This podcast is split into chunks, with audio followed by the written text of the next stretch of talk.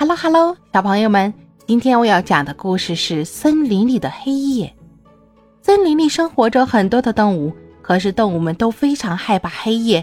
一到了黑夜，小动物们就都会躲到妈妈的怀抱里面，不肯出来。这让很多动物妈妈都很苦恼。怎么办呢？怎么样才能让小宝宝们不害怕黑夜呢？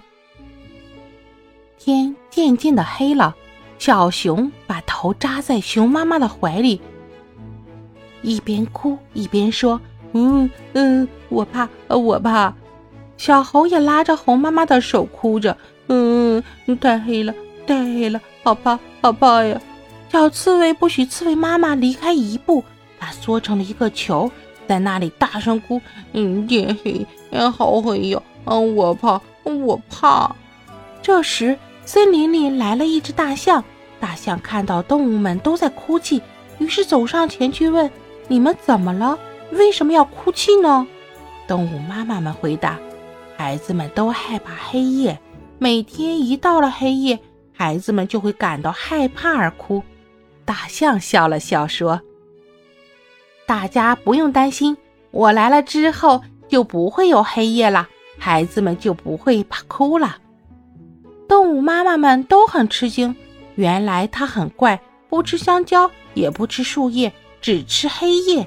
一到夜晚，它就高兴，因为到了那个时候，到处都是食物。它张开大嘴，啊呜啊呜，吃呀吃呀，吃的可香了。小熊妈妈听说大象来了，就找它，它说：“森林里的小动物都怕黑，你来了，太好了，请帮小动物们吃黑夜吧。”大象说：“好呀，好呀，我爱吃黑夜，黑夜比香蕉香。”这天晚上，小熊正在哭鼻子。大象来到小熊家，大象说：“哭个什么？别哭了，看我一口把黑夜吃了。”说着，他嗷一口，小熊家的黑夜不见了。关上灯，房间里马上亮得就像白天一样。小熊不哭了，在地上跳来跳去，玩了起来。大象又来到了小猴子家，因为他听到小猴的哭声。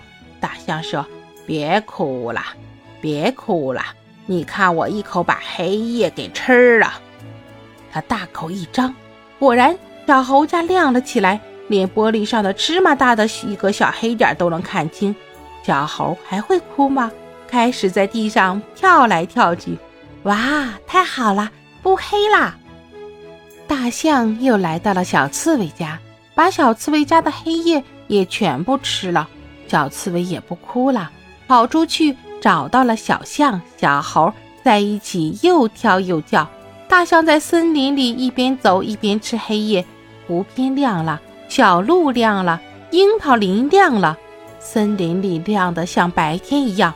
大象吃了很多的黑夜，它掰着鼓鼓的肚皮说。他吃的太多了，太饱了，他躺在床上睡着了。就从这天起，森林里没有了黑夜，黑夜也像白天一样亮亮的。小动物们能接着玩。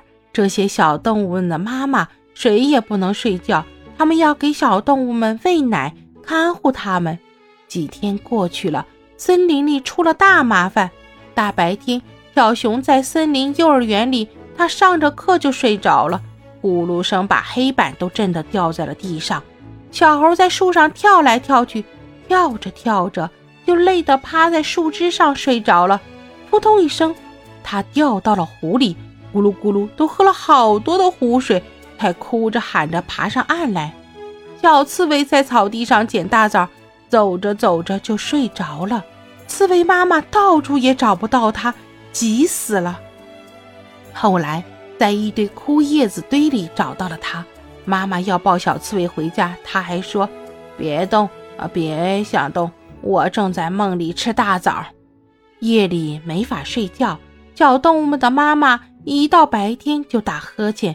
他们一见面，不是说你好，而是说：“阿切，唉。”树木花草也睡不好，都打呵欠。